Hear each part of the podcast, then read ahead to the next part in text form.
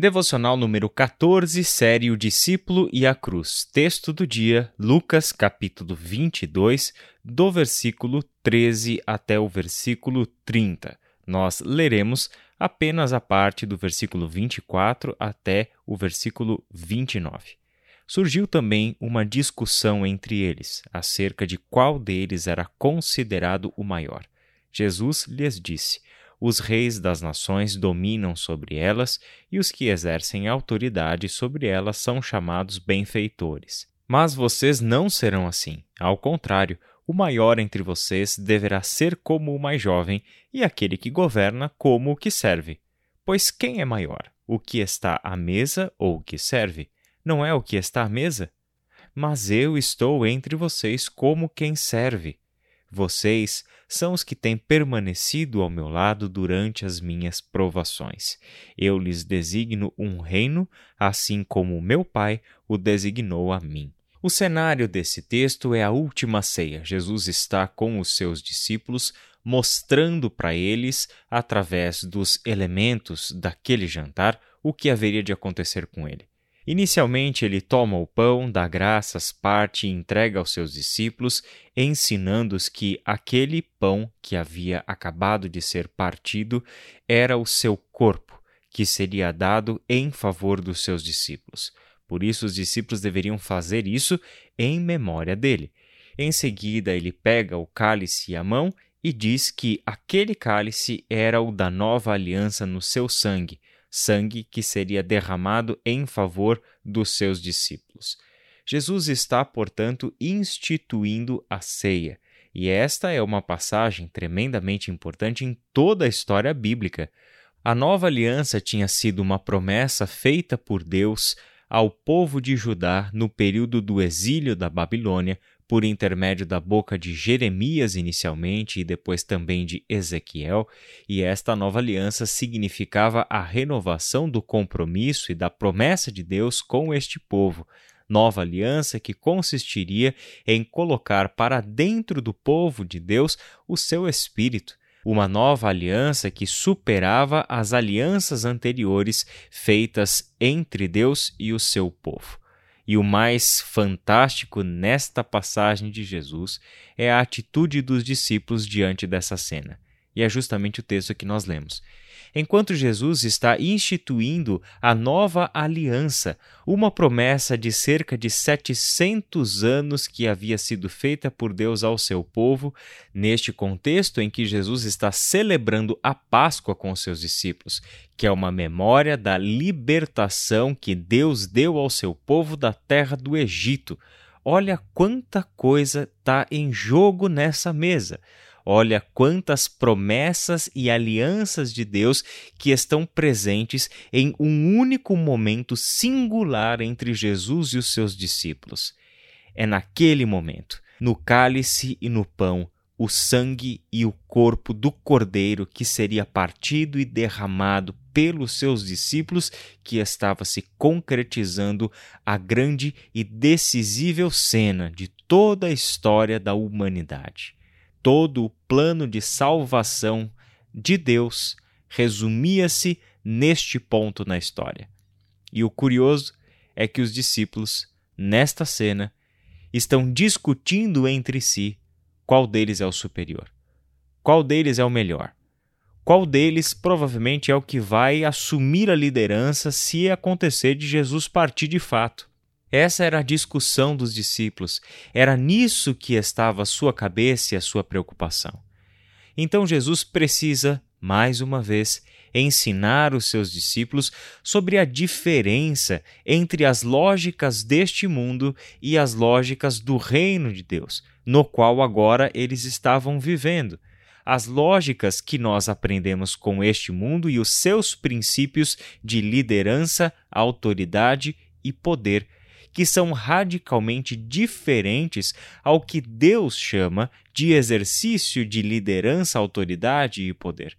Diferente não porque o mundo oferece uma alternativa ao que Deus nos ensina, mas porque o que o mundo chama de poder e autoridade são opostos. Na verdade, é um estado próprio de rebelião contra o único que detém todo o poder e autoridade, que é o próprio Deus. Por isso, Jesus relembra aos seus discípulos: Vocês não serão como os reis das nações. Vocês não agirão como os governantes. Vocês não serão como aqueles que buscam o poder, que buscam a posição e que fazem coisas para se manterem no poder, para se manterem na posição de autoridade e desta forma e desta posição serem servidos pelos outros. Não, no reino de Deus é diferente. E com o um enfático não. Vocês não serão assim.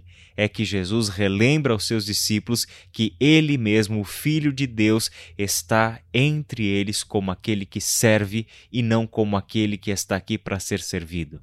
Ele deliberadamente escolhe o caminho do servo sofredor de Deus para trazer à realidade a sua salvação. Jesus Cristo é alguém que não pensa em si mesmo. Jesus é movido pelo amor do Pai que está nele, e é este amor que o leva a assumir a responsabilidade pelas pessoas. É o que o leva a agir em prol das pessoas, abrindo mão da sua própria vida, do seu próprio conforto, da sua própria posição de poder e de autoridade. Estes são os passos a serem seguidos.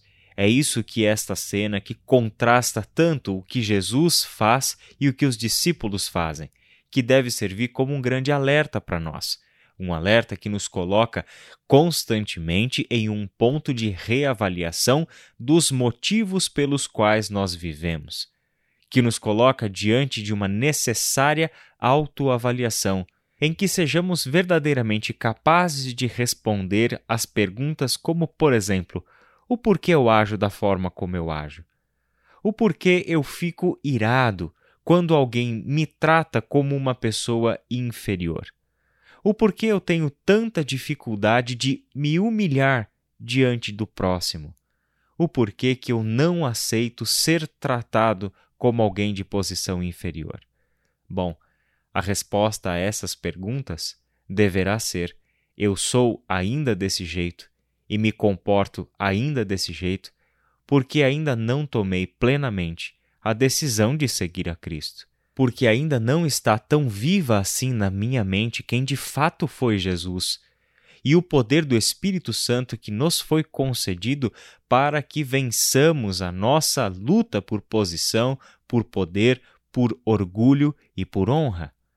O fato é que quando respondemos negativamente, o fato é que quando as nossas respostas a estas simples perguntas não são biblicamente satisfatórias, é que está diante de nós aquilo que nós precisamos fazer. Por que isso é importante? Porque Jesus não desiste dos seus discípulos. Jesus olha para os discípulos, vê corações envaidecidos olha para os discípulos e vê mais uma vez que aqueles homens eram ainda tremendamente duros no seu coração e ainda estavam brigando por posição que é tão natural para este mundo. E Jesus não desiste deles. Jesus não vira as costas. Jesus não os abandona. Eles permanecem sendo discípulos de Jesus. E mais uma vez, com toda a sua paciência, é que Jesus instrui os seus discípulos pelo caminho em que devem andar. Que nós sejamos como esses discípulos, que sim detectam que ainda tem tanta coisa na nossa vida que precisa mudar. Tem tanta decisão a ser tomada na nossa vida que custará o preço do discipulado de Cristo baseando-nos no fato de que devemos negar a nós mesmos, tomar a nossa cruz e seguir a Cristo. Sabemos de tudo isso.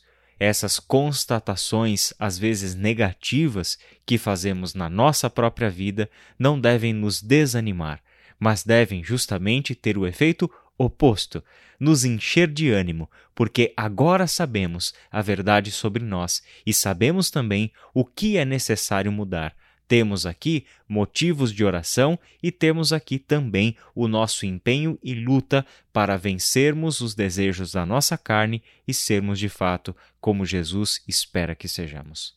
Vamos orar?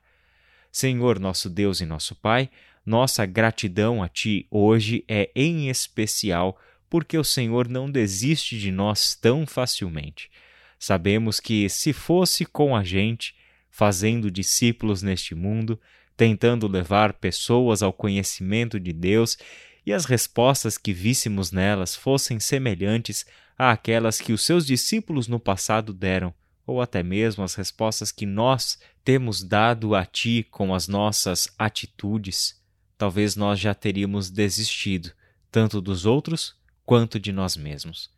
Mas graças a Deus que tu és paciente e o Senhor nos ensina tanto com essa tua paciência.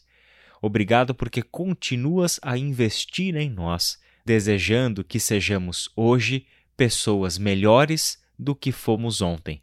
E sabemos que o caminho para essa melhoria é sermos semelhantes a Cristo. Em nome de Jesus. Amém.